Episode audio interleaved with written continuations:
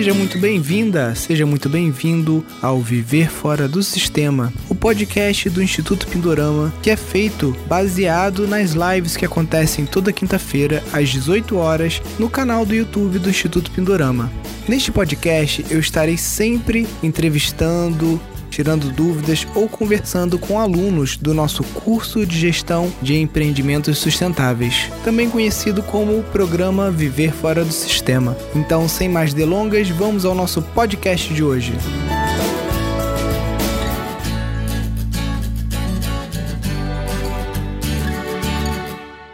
E na live de hoje a gente vai estar falando com o Marcelo.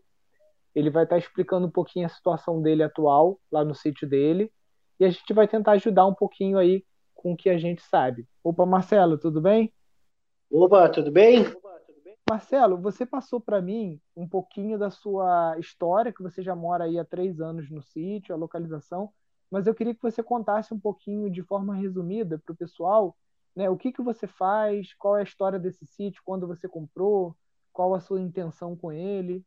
Bom, é, eu trabalho há 33 anos no mercado financeiro, né? Eu tenho 51 anos e eu sempre me identifiquei com a, com a natureza.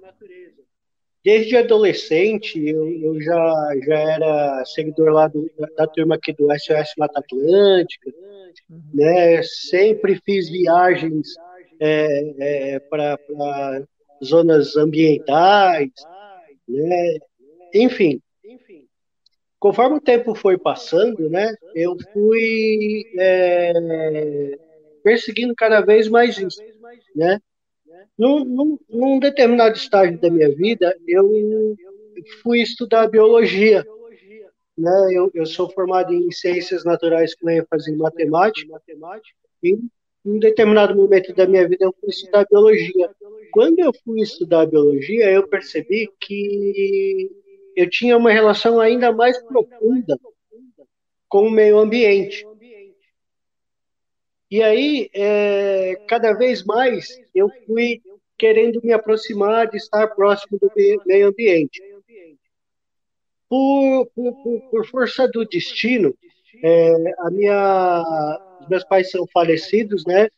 É, a minha mãe se adoentou logo após, após o falecimento do meu pai. Na verdade, ela tinha aí é, é, e faleceu até por conta disso, por, por, por, conta de uma depressão profunda, né? E é, nesse nesse inteirinho, a minha irmã mais velha é, foi foi tomar conta da minha mãe e vendeu o apartamento da minha mãe e comprou esse, esse terreno que fica aqui na rodovia Anguera.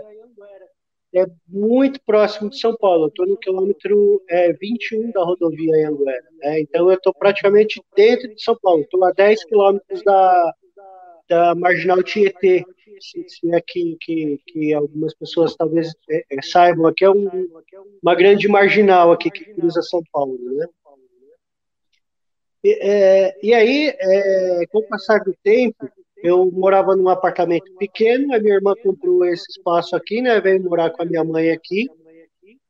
E é, em 2017, eu acho, a minha esposa é, fraturou o braço lá dentro da instituição que a gente trabalha e ficou afastada por um bom tempo, né, do, do trabalho. Ela hoje ela não está mais trabalhando no mercado financeiro. É, e ela em casa, ela por conta da fratura, é, o condomínio que a gente pagava no, prédio que a gente morava começou a aumentar, ficar muito caro, chegou a 600 reais. E é um prédio de médio padrão, né? Embora ele tenha é, piscina, salão de festas, essas coisas, não é um grande condomínio. Na verdade, é um, é um prédio com é, 30 e poucos moradores, se eu não estou enganado.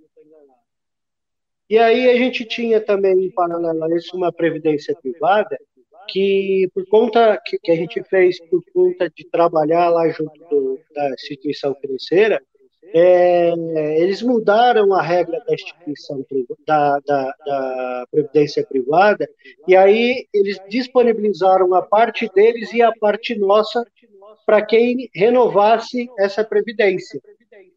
E a minha esposa em casa. Com o braço fraturado, né? É, o, o, aumento do condomínio e essa mudança de regra da Previdência, que a gente tinha uma, uma certa quantidade lá acumulada, é, dobrada por conta do, do, do, da instituição disponibilizar a parte que, que ela contribua, contribuía também, a gente resolveu usar o, o terreno que a minha irmã havia comprado, né, para tomar conta da minha mãe, para ficar junto com a minha mãe, e compramos uma, uma casa pré-fabricada e construímos aqui. Entendi. Pegamos o, a parte do terreno que era mais plana, que é a parte de baixo do terreno, né? e construímos uma, uma casa pré-fabricada e, nesses três anos a gente vem é, melhorando aqui a casa. É, no, no, início eu tentei fazer, pensei numa casa totalmente é, é, sustentável, né? Só que eu não conhecia o Instituto Pinorama e quando eu fui ver é, o quanto mais eu ia gastar para colocar um biodigestor, que a princípio eu, eu procurei aquele biodigestor da, daquela marca lá de caixa d'água. Não lembro se é Aqualimp. Só que como a gente está na parte mais baixa do terreno, o, a gente está bem próximo do lençol freático. E se a gente fosse é, a, a, adotar aquele biodigestor lá, é, a profundidade que a gente tem aqui ia começar na água não ia dar certo. Aí o cara sugeriu pra gente fazer uma, uma fossa é, com sumidouro estendido. Então eu tenho dois, dois, dois tanques daquele, daqueles anéis lá de, de, de concreto, né? Tipo, tipo poço, né? E um é onde acumula a, a, a fossa, né? E o outro é o, o início do sumidouro, que depois ele pega toda a extensão aqui da casa. É, de tal certo. forma que eu não, não despejo é, o nosso esgoto aqui no, no, no, no, no meio ambiente. Né? Pensei também e persigo é, os painéis, painéis fotovoltaicos, né? Só que aqui ficarei em média 13 mil. É, uhum. é um valor que a gente achou bem punk fazer, muito alto, e aí tinha, tem algumas melhorias que a gente, no começo, queria ir fazendo na casa ao longo do tempo, porque a gente comprou um projeto menor, melhor, a gente tem, tinha o projeto completo, mas só tinha dinheiro para fazer a casa. Então, no começo não tinha varanda, não tinha garagem, né.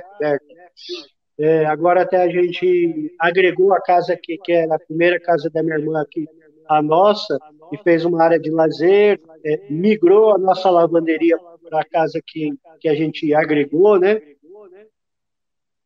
E com o passar do tempo, cada vez mais que eu convivo aqui, né, sobretudo agora nesse momento de, de pandemia, que eu fui acometido aí também de, de, uma, de uma depressão, né, é, eu, eu fico perseguindo uma forma de viver disso, desse espaço que eu tenho.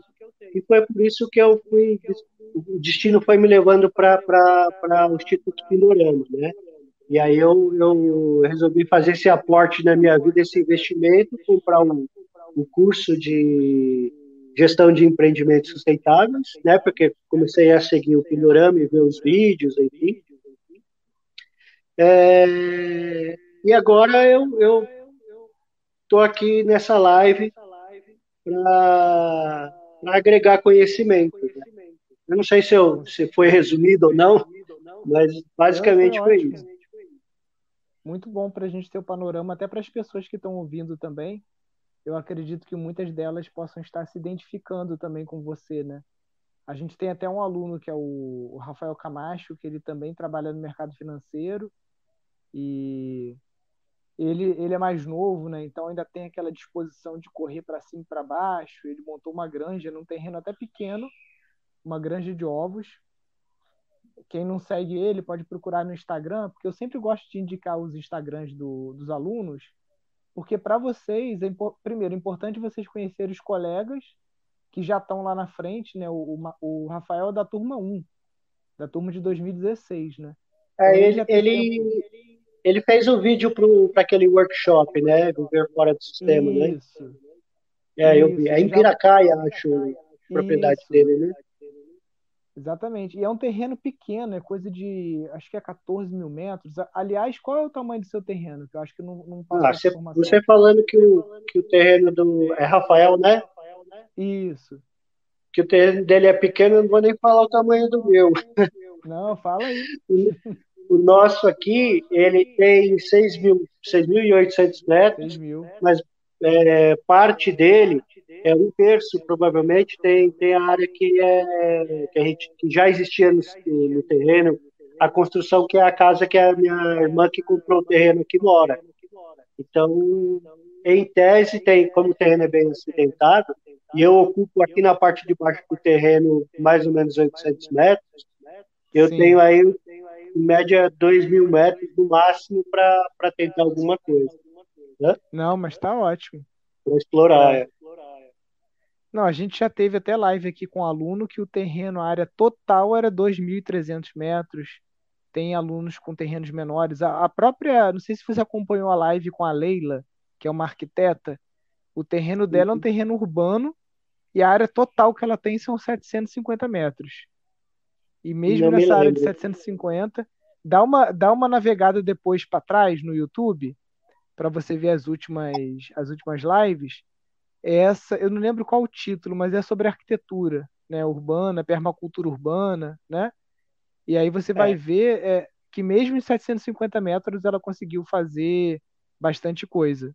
E qual, qual a aptidão, assim, o que, que você mais gosta de fazer? Que você comentou sobre a questão de plantio, né, de vegetais. Você está muito perto da capital, né? Isso aí é uma, é uma vantagem, assim, tremenda, né? Uhum. É, eu estou bem perto do CEAGESP também, né, aqui de São Paulo. Uhum. Né? É, eu vejo talvez algumas oportunidades, né, por estar perto dele, do CEAGESP, mas assim, é, a princípio a gente tinha pensado em cabra, né, caprinocultura, porque os nossos amigos que, inclusive, voltamos de lá hoje, lá na Serra Mantiqueira, eles criam cabrito, né, é, então eles têm, tem pouquinho, né? Tem, tem uns 50. Uhum. E aí eu pensei em cabra aqui, por, pelo fato da gente estar bem próximo aqui da capital, a gente, sei lá, comercializar queijo, leite, essas coisas. Só que conforme eu fui avançando e pesquisando, eu vi que esse tipo de animal ele é bem sensível a predador, né? Uhum. E aqui, embora eu, não, eu esteja mais próximo da, é, da parte urbana do que da, da, da, parte rural, ainda assim tem muito cachorro, tem essas coisas, e eu teria que, eu, eu concluí que eu teria que fazer um investimento um pouco alto para cercar esse espaço ainda aqui pequeno, e aí eu descartei a questão da capinocultura. Sim. Mas é, é, fazendo aquele, aquele um, a implementação lá, a introdução do curso lá com o Tomás, Tomás né? Uhum. É, e começou a dar uma, uma clareada na mente, aí eu comecei. É, eu esqueci de falar uma coisa também, nessa parte de baixo aqui, que é 800, mais ou menos 800 metros, eu tenho uma, uma estufa de 32 metros quadrados, que eu estou desde uhum. o ano passado é, tentando o RAM. Né? Tem um ranário Sim. aqui de Santa Isabel, da, grande, da região metropolitana aqui de São Paulo, e a gente fez uma parceria e pelo espaço que eu tenho aqui ser pequeno, eu combinei com ele que eu ia pegar os girinos, né? Então, a partir da etapa do girino, ia é, é, tentar fazer engorda, e aí ele dava continuidade aí na parte do abate, né? E aí ele, obviamente, comprava de mim é, e depois revenderia, ele pagaria um preço mais baixo. Uhum. Só que é, a gente teve algum, alguns contratempos, primeiro com a parte do manejo, né? Eu, é, é experiência zero, né? Uhum. Então eu tive muitas perdas. Para resumir também, é, eu comprei um segundo lote de, de mil girinos para que fosse entregue no final do ano passado. Só que aí, por, por, por algumas razões acabou não dando certo. E na sequência começou essa história da pandemia, do isolamento. Então, esse segundo lote de mil girinos eu recebi semana passada. Mas, é, para finalizar essa questão do, do ranário, eu terminei dos primeiros mil, eu terminei com nove, com 12 rãs, que estão aqui ainda adultas, né? Dessas 12 eu tenho só nove, porque elas se predaram lá. Mas agora eu estou recomeçando com esse ranário para tentar é, é, agregar né? Eu, quando eu digo que eu, que eu quero viver desse espaço, eu não quero é, comprar carro zero, não quero ser milionário, não quero ser nada. Eu só quero é, ganhar um pouquinho para ter uma certa tranquilidade, a princípio como complemento de renda, né? Enquanto uhum. eu estou no banco, né? É, apesar que a gente não sabe o que vai acontecer depois que essa pandemia já está dando novos rumos aí para toda todos os setores da economia, né? Sim. Mas é, eu pensei também é, em muda, né, seja de, de, de, de é, hortaliça, seja de é, é flores é, paisagísticas, né?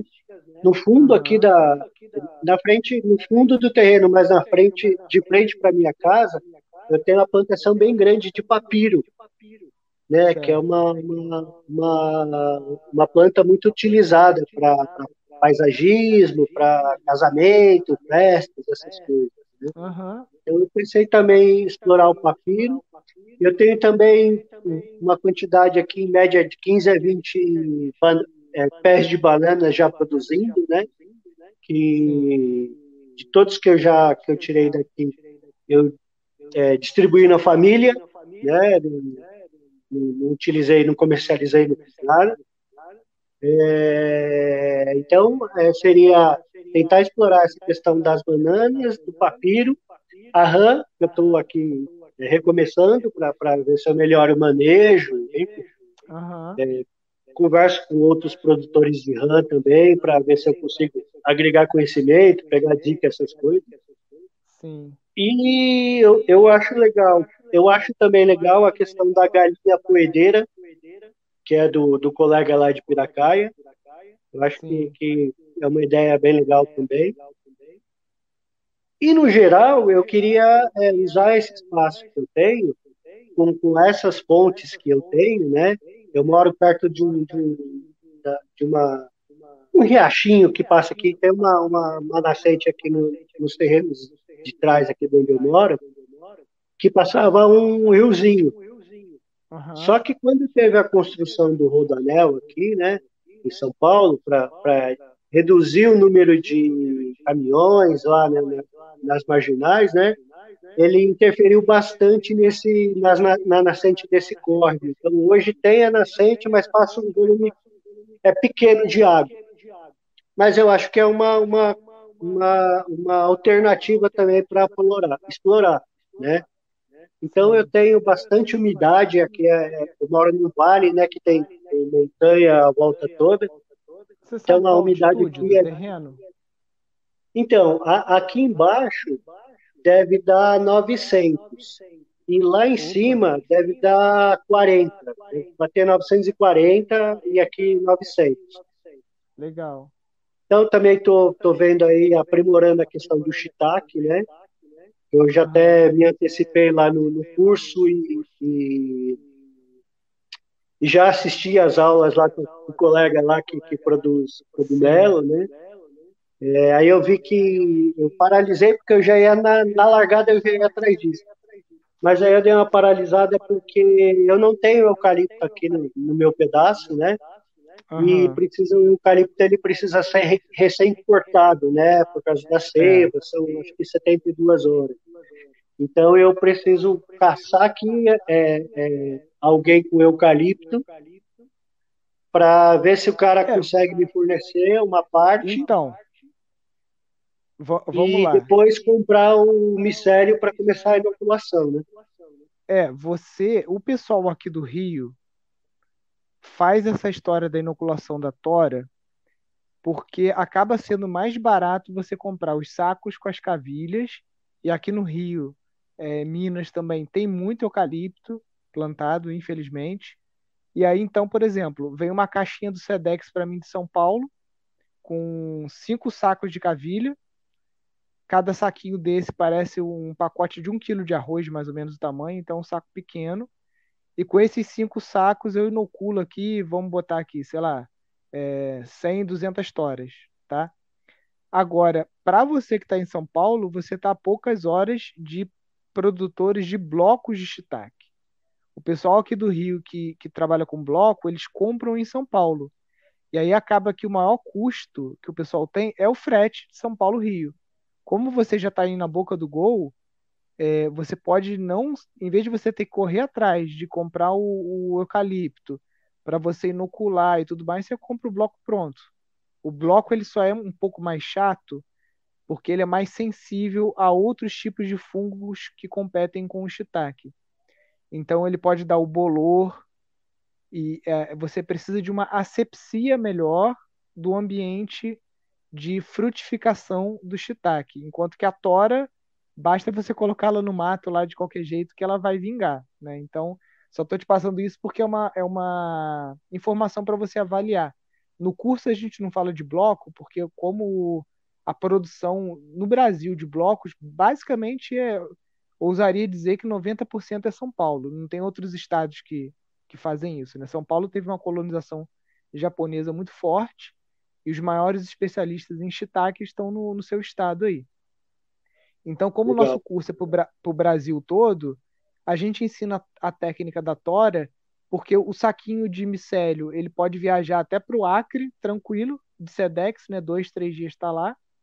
E eucalipto tem no Brasil todo, né? Então, qualquer lugar que, que não passe a temperatura, falei Acre aqui, mas falei, falei besteira, porque a temperatura média ela não pode ser alta, né? Então, um local como Acre, que a temperatura é 40 graus, a pessoa vai ter que climatizar a área de produção de shiitake e aí acaba que o custo vai ser muito elevado, né? Ah, tem produtores que fazem isso, né? O cara monta uma estufa climatizada, coloca lá os painéis solares, coloca ar-condicionado, então é um investimento de longo prazo, mas, por exemplo, para a região norte, aonde o shiitake às vezes, às vezes não é um cogumelo que tem muito no mercado, e aí é, ou vem tudo de São Paulo, de caminhão e tal, você às vezes tem a vantagem de você produzir no, no local, isso pode te dar uma vantagem competitiva com relação a, a, cogumelo que vem de outros estados, né?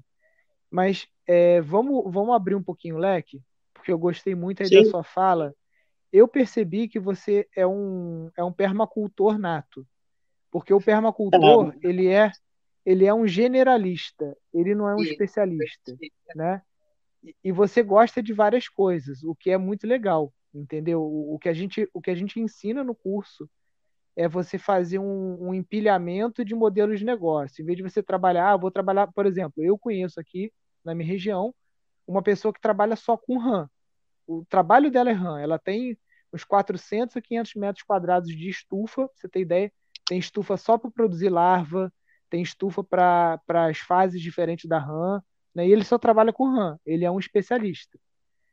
E você, é, eu acho que, como você tem uma mente e uma aptidão mais generalista, eu acredito que o, o negócio principal para você, o modelo, seria o CSA. Você chegou a. Você conhece essa sigla, sabe do que se trata? Já chegou nessa Não. aula? Não. Tá. Deixa eu te contar uma história, então, é, para você entender o que, que é o CSA. CSA é uma sigla em inglês que é Community Supported Agriculture, que seria traduzindo uma agricultura que ela é, é patrocinada pela comunidade, tá? Então como funciona? Você tem um grupo de pessoas, geralmente de 30 pessoas é um, um número mínimo, assim, um número ideal, né, para quem está começando. Você tem lá um grupo de 30 pessoas que vão te pagar uma mensalidade, tá?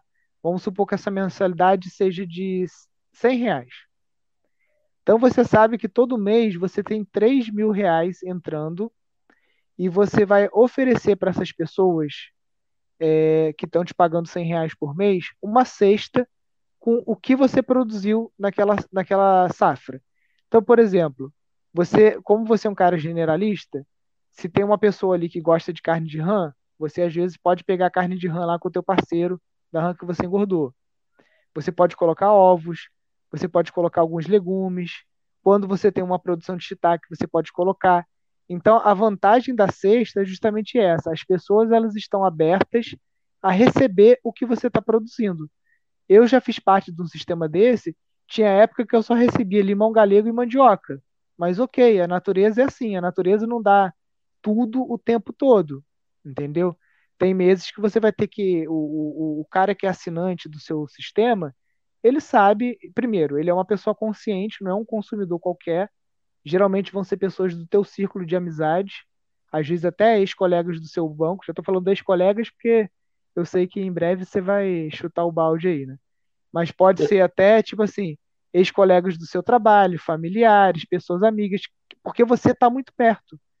Então é uma coisa que você, tendo um parceiro para fazer a logística, ou você mesmo, você pega o carro, 10 quilômetros você está em São Paulo, e aí você pode entregar, pode combinar um local para as pessoas retirarem, por exemplo, ah, Nilson, fica muito pesado, São Paulo é muito grande, eu não tenho como entregar em todos os bairros, mas eu posso combinar um local de entrega no Butantã, um local em Pinheiros e um local no centro. E aí as pessoas vão tirar nesses três locais aí, né? Isso é muito Legal. facilitado por, por, um grupo de WhatsApp ou um grupo no Telegram, onde você Sim. consegue se comunicar com o grupo, mandar lista do que você tem, etc. Né? Com isso, você consegue dar vazão para esse teu lado generalista, porque se você focar numa atividade só, você vai ficar triste.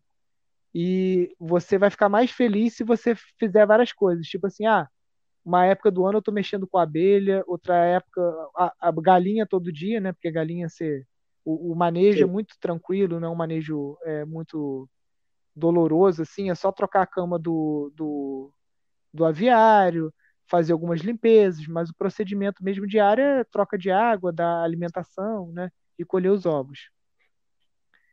É, eu apostaria, já que vocês têm essa ligação com os animais, já considerou cabra e tudo, é, eu consideraria talvez uma, uma pequena granja, não precisa ser muito grande.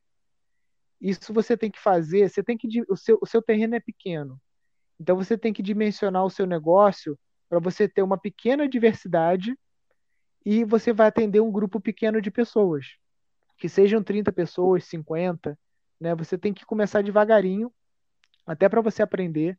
Não é legal você começar grande, começar com grandes investimentos, por exemplo, é, a escola onde minha filha estuda, estudava, né? Porque agora tá as aulas paralisadas, mas é um sítio de 20 mil metros e eles têm um capril lá.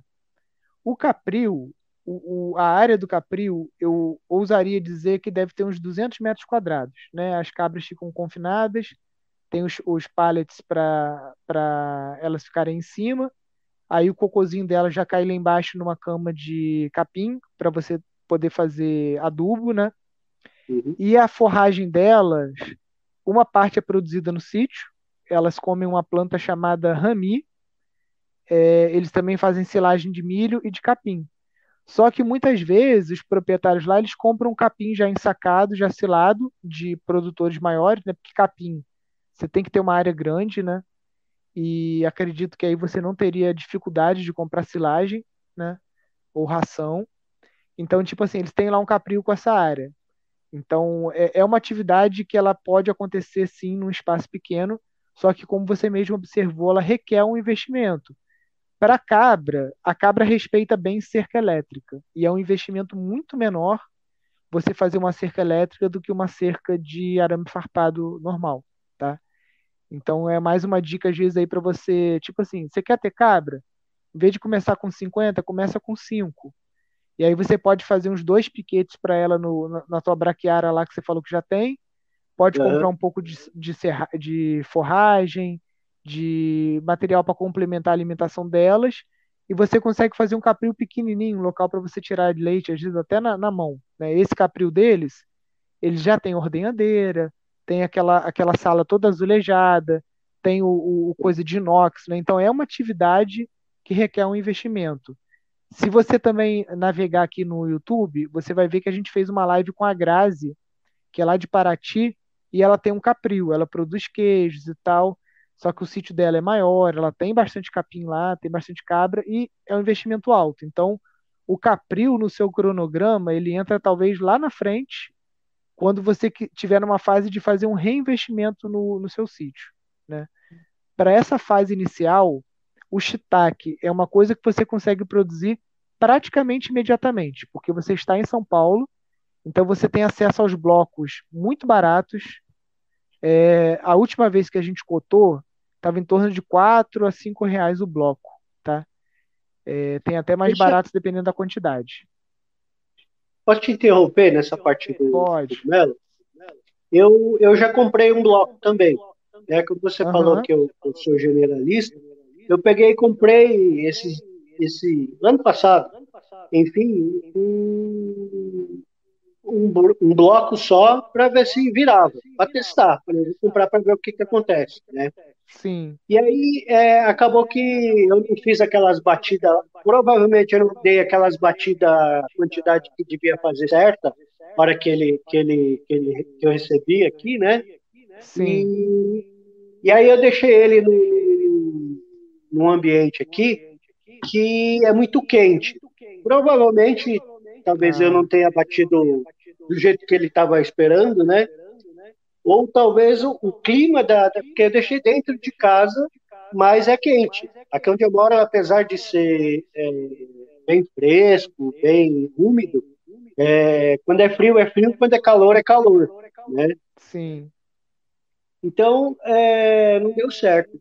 E aí se eu fosse, que nem você está dando a dica, putz, se eu fosse você, eu já ia atrás dos blocos aí, mas é, é, e a questão da temperatura para que, que, porque tem que ter lá é, uma temperatura média lá, X, para que ele, né, e, e, como você falou, eu não posso colocar isso ao ar livre, né, não, não é igual, igual a cora, né. O que, que, que, que você sugere? Que eu, que eu, de que forma então, eu poderia superar isso? Vamos lá, eu não sou um especialista em blocos de cogumelo, mas eu tenho algumas informações, tá?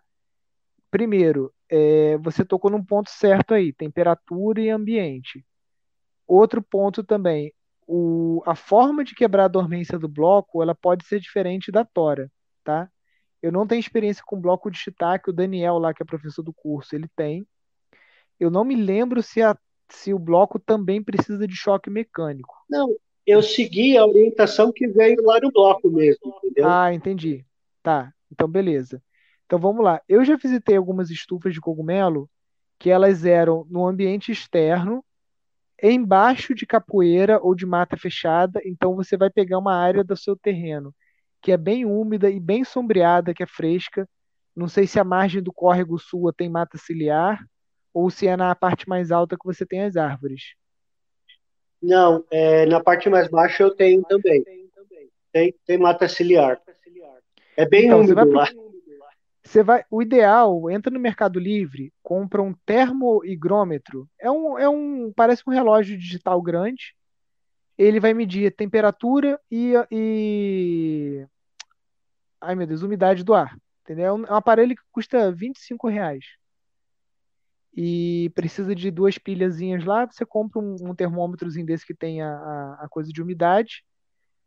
Vai nas duas áreas e você vai ver qual a área que é mais fria para cada 100 metros que a gente sobe acima do nível de, do mar, geralmente a temperatura cai cerca de 1 grau Celsius.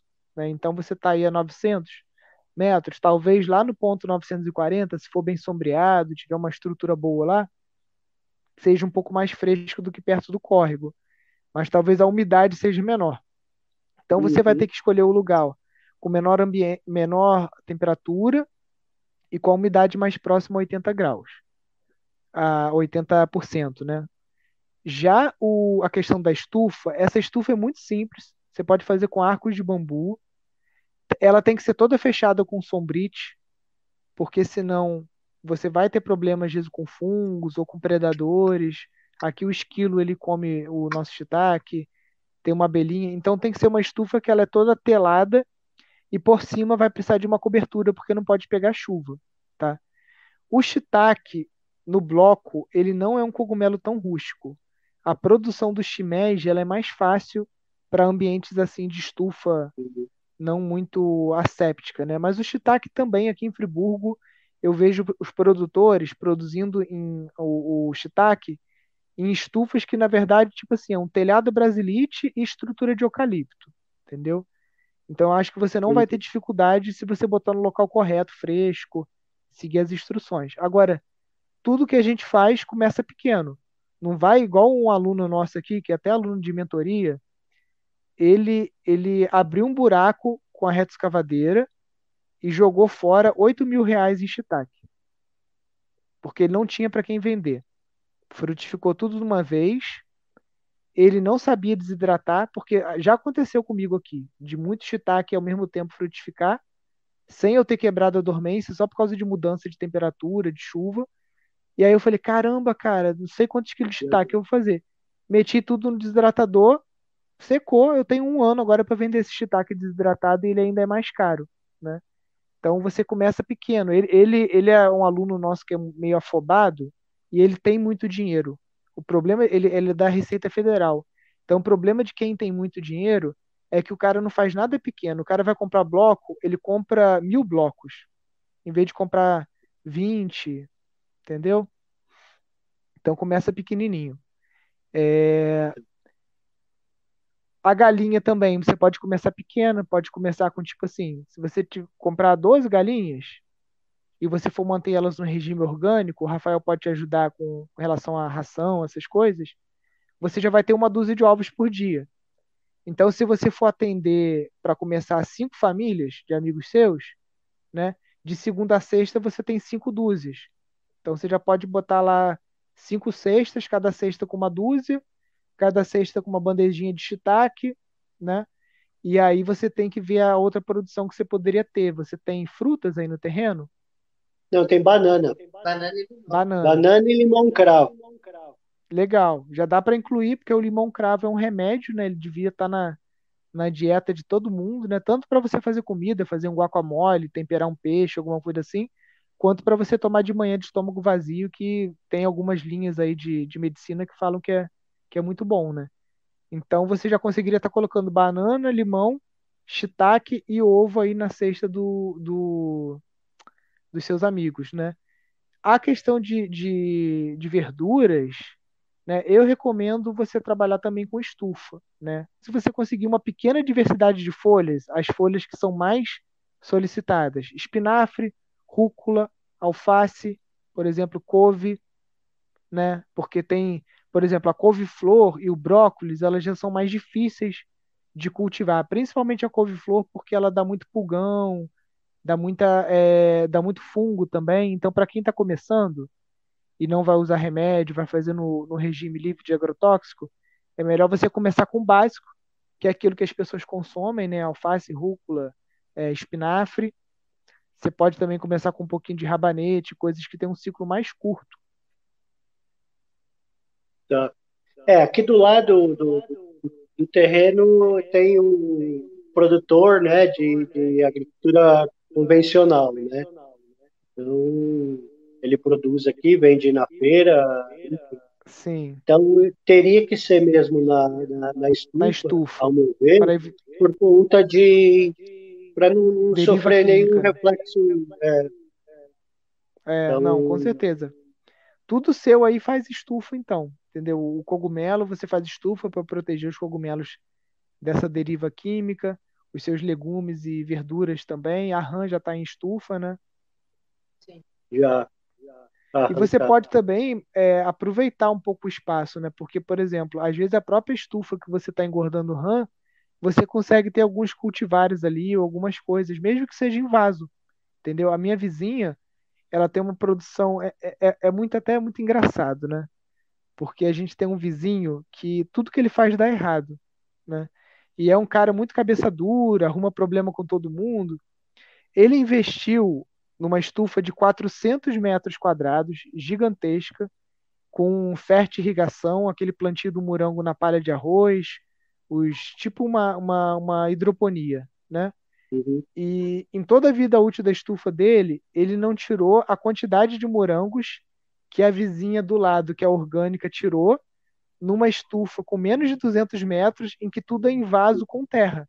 Então ela, ela tem vários vasos de terra, ela botou as mudas de morango chilena, aquela o albi, né, que é uma espécie muito boa, muito produtiva, e ela borrifa lá os produtos que são é, permitidos pela, pela legislação, faz a poda das folhas, né, porque o morango dá muita antracnose, e ela numa semana ela tirava mais morango do que o vizinho lá que estava tentando no convencional. Tinha remédio que ele comprava para passar no morango, que um vidro custava 800 reais. E mesmo assim não dava certo, entendeu? Então o orgânico é muito melhor sempre. E numa, eu não conheço o layout de uma estufa de rã, eu tive uma vez só. Eu era adolescente, então não, não me recordo muito. Mas talvez, porque agora aqui em Friburgo o pessoal planta morango nos salsichões. Não sei se você já viu. Sim, e às vezes. Parece um plástico. Isso. Às vezes, dentro de uma estufa dessa que você está engordando rã, como o seu terreno é pequeno, você precisa maximizar o uso dos seus espaços, você pode pendurar umas salsichas dessa e tá com rã e morango no mesmo ambiente. Eu não sei se tem algum problema de contaminação, de fungo. Tô falando uma coisa aqui, um papo meio de leigo, sabe? Mas a, talvez valha a pena, porque São Paulo, cara, você tá na meca da agricultura no Brasil. Todas as melhores mudas de frutíferas estão no CAT, né? Você tem aí é, a, a, os imigrantes japoneses que tem vários tipos de mudas boas bloco de cogumelo. Então você está no melhor lugar do Brasil assim para você ter acesso a material para produção agrícola. Até para produção de flores, né? Você falou, o meu pai é, tem floricultura até hoje, a loja tem 52 anos. A gente produzia muito aqui no sítio, né? Hoje a gente não, não tem mais esse foco, mas o papiro era uma das coisas que ele mandava para o nosso CEAGESP daqui, que é o CADEG, né? Onde o pessoal da Rede Globo vai lá para comprar flor para o Projac, para os casamentos, todo mundo vai no Cadeg para comprar flor. Então ele mandava para lá o papiro, é, o pessoal estava comentando aqui no terreno úmido, né? Ele plantava o lírio, o, aquele lírio branco, o lírio da paz. Ele plantava antúrio, que são flores rústicas, né? A helicônia vai muito Sim. bem em terreno alagado, né? É. Então, como você está muito perto, né? O, o, o CEAGESP é, é comércio de flores também, né? Também. Também, né? Também, né? Então, então você pode estar. Tá, o, o, é uma coisa que, tipo assim, não vai significar muito, às vezes, na sua receita. Mas paga uma gasolina, entendeu? Paga um saco de ração, né? Porque o papiro ele não é uma, uma planta que tem um, um valor de mercado muito grande, mas já te ajuda, entendeu? Se você bota uma helicônia também. É, o, o, o, o negócio, essa, essa diversidade de coisas, ela vai te ajudando. Então, é o papiro, é a rã que você está engordando, é o morango, é o ovo, é o shiitake. E com isso você, pô, Nilson, agora o shiitake não está muito bem, tá bom, mas eu estou colhendo morango. Então você trabalha em mercado financeiro, você sabe que a pessoa diversifica os, os investimentos. Ela tem um pouquinho em renda fixa, ela tem um pouco em ação, ela tem uhum. fundo imobiliário, ela tem uma reserva de emergência na poupança, ela tem imóvel. Da mesma forma, você tem que pensar, levar esse pensamento do mercado é, de economia para o teu sítio, né? Diversificar ao máximo. Sim, sim. É, eu, é aquilo, né? O objetivo principal é ter uma pequena fonte de renda aqui. Sim. É, não é, o papiro, só por curiosidade, lá no Mercado Livre tem muda, vende muda de papiro anão, que não é o que eu tenho aqui, por 25, 35 uhum. a muda entendeu? Sim, então, sim. É assim. Não, é, é... esse ponto das mudas que você falou, para o pequeno produtor, esse ponto das mudas é assim, é um, é um pote de ouro.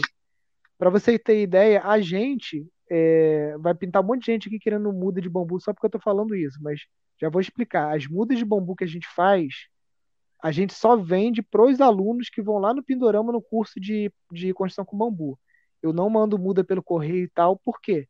Porque a muda que eu faço é num vaso de 5 litros. Né? O bambu gigante ele precisa de um pouco mais de raiz. Então a gente faz a muda grande, fica um ano enviverando ela para garantir que o aluno que vai botar aquela muda no carro, que vai levar de avião, como alguns alunos nossos, chegue no sítio, plante na época das chuvas e que aquela muda vai prosperar e vai vingar, né? Mas muda a gente vende de 25 a 50 reais. Então você vendeu 10 mudas, é 250 pila que você bota no bolso. Né? Uhum. O, o Estevam, que está aqui na, na live aqui, que é vizinho, ele me vendeu umas mudas de araruta que eu estava procurando, né? Ele me vendeu cada muda 10 reais. Então, para você ver, é um mercado que as mudas de mirtilo do Pindorama, e que eu falei que eu comprei 300, as primeiras é, 10 mudas que eu comprei, eu comprei no Mercado Livre. Eu paguei lá 25, 30 reais em cada muda, entendeu? Então é uma coisa, tanto muda quanto semente, que você pode fazer. É uma coisa que é gostosa, né? De você trabalhar, de você ir lá molhar as plantas todo dia, ou de você automatizar essa irrigação para uhum. ficar um pouco mais despreocupado. Mas é isso, no Mercado Livre você consegue vender essas mudas, a muda do papiro, muda de flores, né? Uhum. É, eu, eu fico imaginando que, que, você dá várias dicas, né? Outra dica que você deu numa da, das lives ou dos vídeos que eu assisti foi a questão do da ecodidático, né? Você tem um espaço ah, aqui sim. ecodidático, né? É, também é uma coisa que eu pensei. É, pensando grande, eu penso em fazer uma construção também aqui, é, toda sustentável, né? Que certamente é o que vocês têm no Pindorama. É, uhum. Obviamente é a médio e longo prazo, né? Eu Sim. até é, não sei se, se, é oportuno, mas a questão de, de, de, de qual que é o critério para se tornar uma, uma estação semente do Pindorama. Uhum. É, o primeiro, o primeiro critério, assim, basicamente o único, é você ser aluno do curso de gestão. E aí a gente está a gente tá demorando um pouquinho para liberar o formulário, porque a gente está formatando ele de uma forma diferente agora, o processo seletivo. É, a gente envia o formulário para todos os alunos do curso, que hoje são em torno de 500, e aí a gente analisa, tem um comitê aqui que tem pessoas do Pindorama e até de outros órgãos de, de permacultura que fazem parte da rede. A gente analisa e a gente seleciona os empreendedores, os espaços que a gente acha que tem mais potencial para a gente trabalhar naquele ano. Né? A gente agora vai começar a trabalhar isso de uma forma mais forte, né? porque a gente trabalhou em 2016 um primeiro grupo semente de estações, e aí, é, por coisas da vida, a gente acabou focando muito na questão dos cursos presenciais, a gente abriu um restaurante, e a gente desviou um pouco o foco da rede Pindorama. Com isso, esse projeto ficou adormecido aí por cerca de quatro anos. Então, agora que a gente está retomando com força total, tanto na questão da formação da rede, treinamento e seleção de novas estações sementes. Então, em breve, a gente vai estar tá disparando e-mail para vocês com todas as instruções. Quantas tem hoje, Nilson? Olha, hoje ativa, assim, que está fazendo atividade com frequência, a gente tem duas, que é em Juiz de Fora e em Itaara, Rio Grande do Sul. As outras estão em estado, tipo assim, é, duas tiveram filhos, né? A Rael é. da Ajuda, a Iana, e que tá até lá no vídeo lá, ela deu um pause, ela, a gente rodou lá alguns cursos de agrofloresta e tal, e aí ela teve um casal de gêmeos, e aí parou tudo.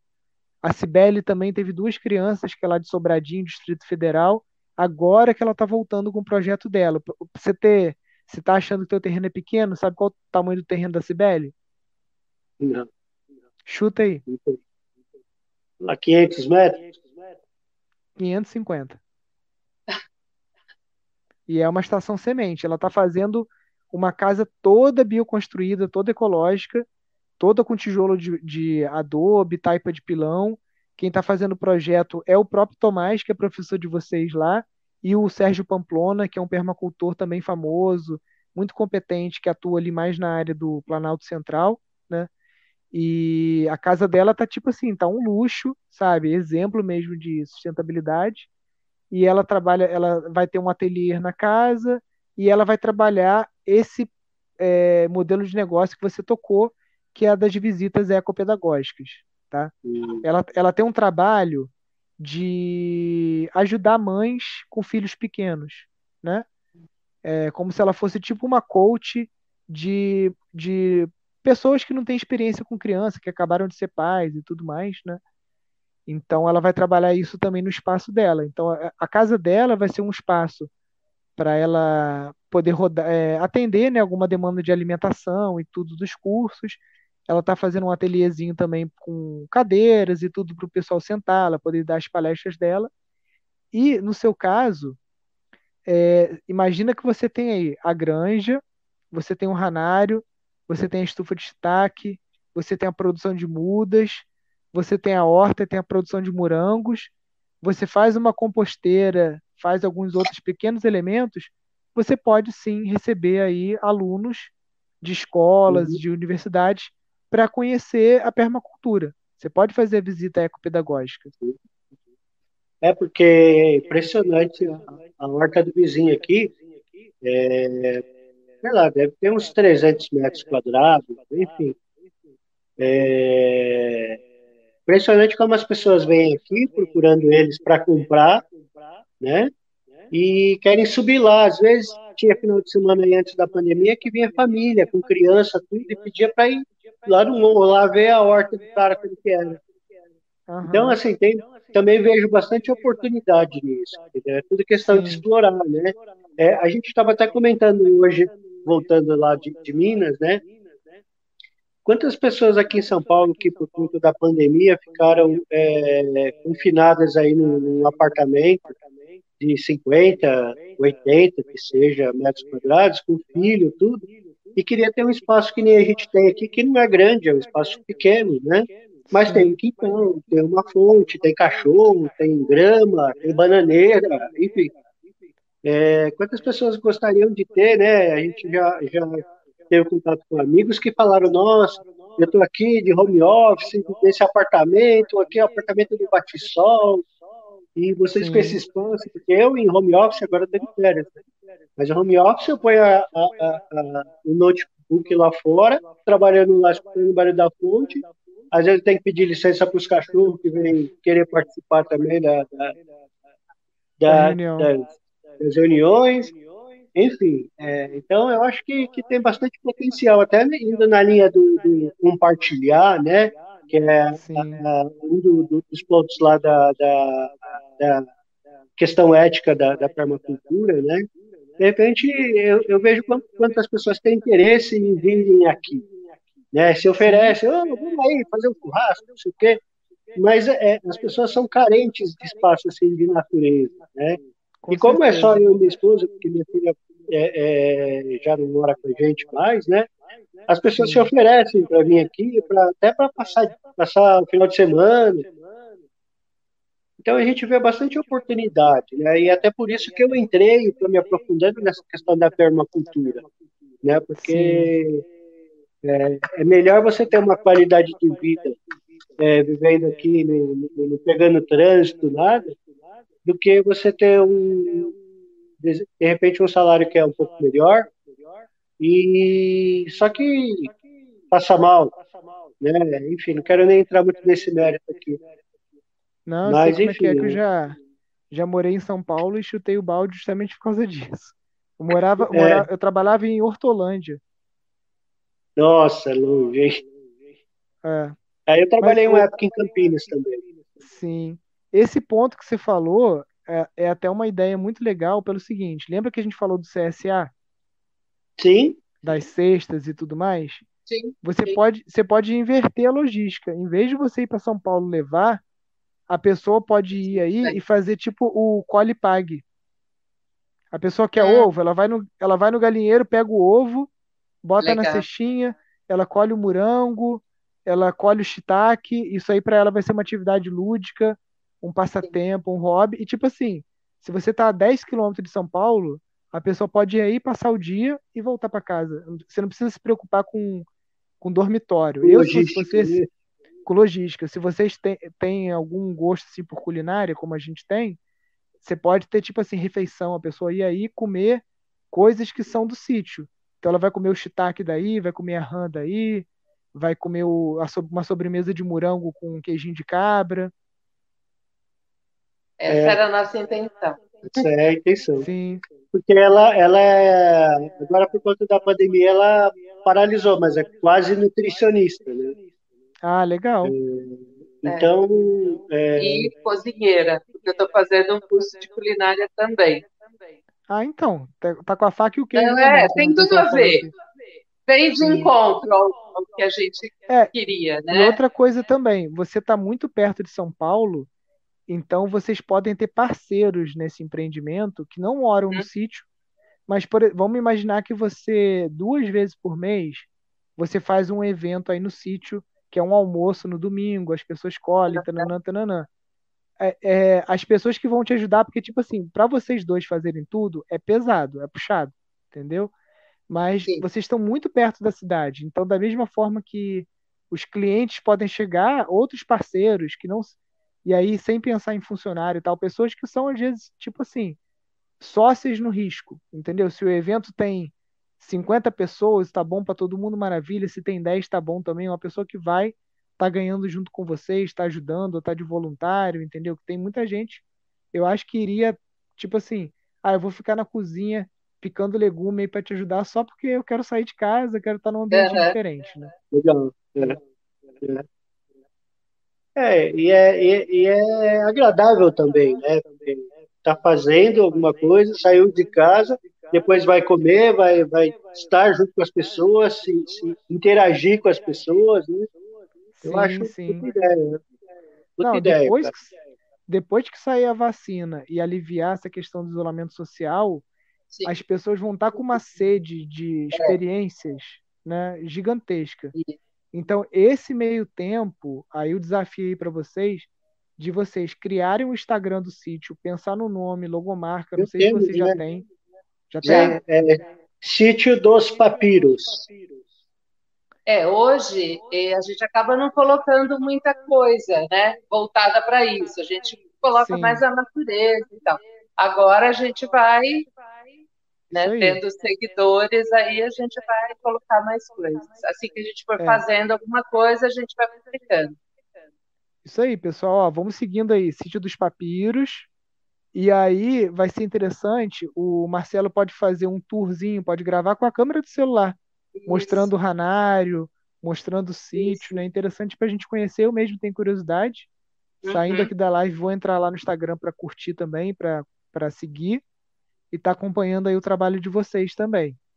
Cara, eu acho, pela, pela proximidade, por essa visão que você tem generalista, pela sua esposa aí, que tem cara de ser uma exímia cozinheira, tem noção de nutrição, eu acho que o projeto de vocês tem um potencial enorme para decolar. Enorme, porque vocês estão muito perto da cidade, estão num estado que você tem facilidade de conseguir qualquer tipo de muda. Por exemplo, se você quer a muda do morango chileno, você vai conseguir em São Paulo, porque chega tudo pelo porto ali, chega do, do Chile. Você tem os blocos aí de cogumelos, você tem a, a assistência técnica em São Paulo, a, a CAT, que o, o Dória está querendo fechar, né, um dos, dos centros de referência em assistência técnica agrícola. Então, aproveita enquanto ainda existe, enquanto o pessoal não detona, porque lá você tem ótimas mudas, ótimos técnicos que prestam trabalho excelente, de qualidade. Muitas mudas aqui do Pindorama, eu saí daqui do Rio para ir em São Bento do Sapucaí, em São Paulo comprar muda da CAT. É, então, é, aproveita que vocês têm a faca, o queijo e a geleia na mão, tudo completo, Sim. porque vocês, vocês estão num grande centro, vocês têm um mercado consumidor gigantesco, vocês têm um networking bom, se você trabalha em banco, você tem um network bom de pessoas que podem apoiar o projeto, né? É, é só você ir seguindo o método do curso, faz o Isso. croquis, faz o croquis lá do, do daquele SGA1, depois você vai chegar no Canvas, vai fazer teu modelo de negócio, ali você Uhum. vai focar mais no plano de negócios, do que, que você vai atacar de, de forma mais imediata, tentar fazer um cronogramazinho, ah, primeiro eu vou dar um tapa no sítio, depois eu vou começar com visita ecopedagógica, é, depois com os almoços de domingo, né? Vai colocando na linha do tempo o que, que você, é mais fácil de você começar agora, porque tem coisas que, tipo assim, o Capril. O Capril é a última coisa porque vai Uhum. ser mais difícil e pode ser que ele nem chegue, pode ser que, que o restaurante, o Peg Pag, essas coisas emplaquem tanto que você até, ah não, vou ter, sei lá, duas, três cabras só num piquete aqui só para as crianças que vêm é, se divertir, conhecer, tirar um, fazer um pouquinho de um queijinho ali só para ter uma sobremesa, uma coalhada, alguma coisa assim, porque a gente sempre fala que quanto mais valor você agrega ao seu produto, mais receita ele traz. Então imagina que você pegar os seus produtos daí e vender isso como uma refeição. Uma refeição Sim. de domingo, fácil, fácil, o pessoal vai pagar aí, tipo assim, prato feito, suco e sobremesa, 50, 60 reais fácil por cabeça, até mais. Sim. Entendeu? Sim. Sendo de uma boa precedência e tudo. Então você não precisa ter 50 cabras. Se você tiver três cabras, o leite de três cabras, você consegue fazer uma ricota, uma coisa para atender uma torta, uma sobremesa, que é para um grupo de 20 pessoas. Uhum. E vai te dar o mesmo rendimento do que se você tivesse 50 cabras e fosse vender não sei quantos litros de leite no varejo, entendeu? Sim. É, é mas a ideia é essa mesmo. Me, me perdoa que, que eu não guardei o nome da sua esposa, Marcelo. Celi, C-E-L-I. Celi, você conhece um movimento chamado Slow Food? Sim. Conhece? Então, vocês podem estar tá credenciando o teu espaço aí no Slow Food, porque aí você já ganha uma puta visibilidade, porque o site uhum. deles indica e tudo mais. E vocês praticarem esse slow food de uma permacultura urbana, do cogumelo que é cultivado, porque vocês estão numa área que é considerada periurbana, né? Então, dá uhum. para considerar a permacultura urbana. Então, você ter, ah, eu tenho uma, uma, uma, uma sobremesa, uma coisa aqui que tem tantos por cento de ingredientes que são aqui do sítio entendeu? Um, um, a casquinha do limão cravo cristalizado é uma delícia para botar em cima de sobremesa, né? Então tem um monte de coisa que dá para fazer. O, o, negócio de vocês é que o que assusta é quando você olha, você vê assim, caraca, tem muita coisa para fazer, tem um mar de possibilidades. Então, usa a ferramenta do Canvas que tem lá no curso, pega uma cartolina, bota no escritório de vocês ou na sala, sei lá, o local que vocês estão mais tempo, pega os bloquinhos de post-it e começa a botar isso para todo dia você ver, olhar, reorganizar o Canvas e começar a fazer soluções pequenas e lentas, uma coisa de cada vez, e aprendendo, comprando 20 bloquinhos de shiitake, faz uma estufa pequena com sombrite plástico só para você testar. Compra o teu uhum. higrômetrozinho lá para medir a umidade, a temperatura. Vai devagarinho e vai postando no Instagram para a gente dando feedback. Tá. Posta também lá no grupo de alunos do Telegram. É. E eu acho que é isso, pessoal. Eu queria agradecer aí para todos, agradecer a Celi e o Marcelo pela disponibilidade. Espero que a live tenha motivado vocês e clareado um pouquinho o caminho aí a seguir. Com certeza, é sempre encorajador falar com você, né? Porque é, você já colocou um pouco da sua história lá, que de certa forma tem uma correlação com a minha, né? É evidente que em momentos de, de vida diferentes, né?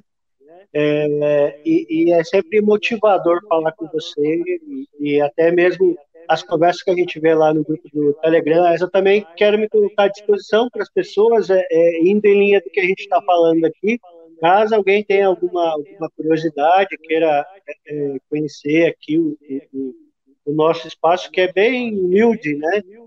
mas tem bastante amor aqui. Né? Então, na linha da permacultura como filosofia de vida, né? É, eu acho que é legal a gente compartilhar essa questão do, do sentimento também, né? É, até porque é, estando aqui dentro de São Paulo, é, parece que aqui é tudo muito muito mecânico, né? E é justamente é, o que a gente persegue, né?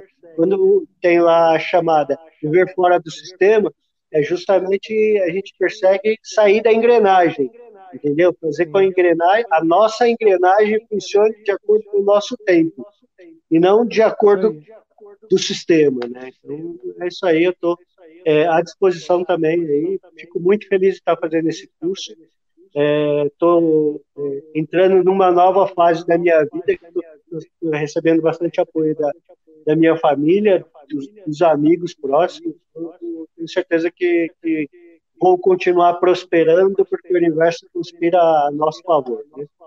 Com certeza, ainda mais quem está preocupado com o meio ambiente, com cuidado com as pessoas, em partilhar os excedentes, né? Isso aí, o universo ele ele retorna. Com certeza, eu sou um exemplo disso, né? Porque o, quando eu comecei lá no sítio, eu tinha pouco dinheiro e tudo, e a gente vai fazendo tanto bem para as pessoas que hoje o universo ele está assim é, sendo muito generoso com, com a gente aqui no instituto, né? A gente está conseguindo realizar uma série de sonhos, de melhorar o nosso espaço para quando a gente for reabrir e graças ao, ao, apoio de vocês, né? Sem o apoio de vocês seria impossível a gente estar tá fazendo isso. E É com muito carinho que eu dedico meu tempo a vocês. Obrigado, Celi. Obrigado, Marcelo. Obrigada. Obrigado a vocês aí. Muito obrigado pela, pelo espaço aí, pela conversa. Muito agradável. Obrigado, pessoal. Nos fiquem com Deus. Muito obrigado.